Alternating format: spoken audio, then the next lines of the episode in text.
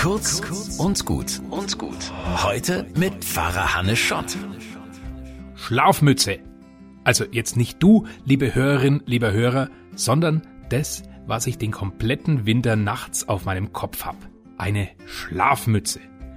Also jetzt nicht so eine olle Zipfelmütze wie auf alten Bildern, sondern schon eine moderne Mütze, aber trotzdem eine Schlafmütze. Spötterinnen und Spötter lachen zwar drüber, wenn sie davon hören, der Hannes ist eine Schlafmütze, aber lacht nur. Frisurbedingt musste ich mir angewöhnen, in der kalten Jahreszeit nachts meine Platte zu schützen. Und ich kann das allen, die nachts frösteln, nur im wahrsten Sinn des Wortes wärmstens empfehlen. Und es ist auch ein schöner Geschenktipp für Menschen mit wenig Haupthaar. Eine weiche, nicht kratzende Mütze, nicht zu eng, aber sie rutscht auch nicht runter, wenn ich mich mal im Bett hin und her wälze.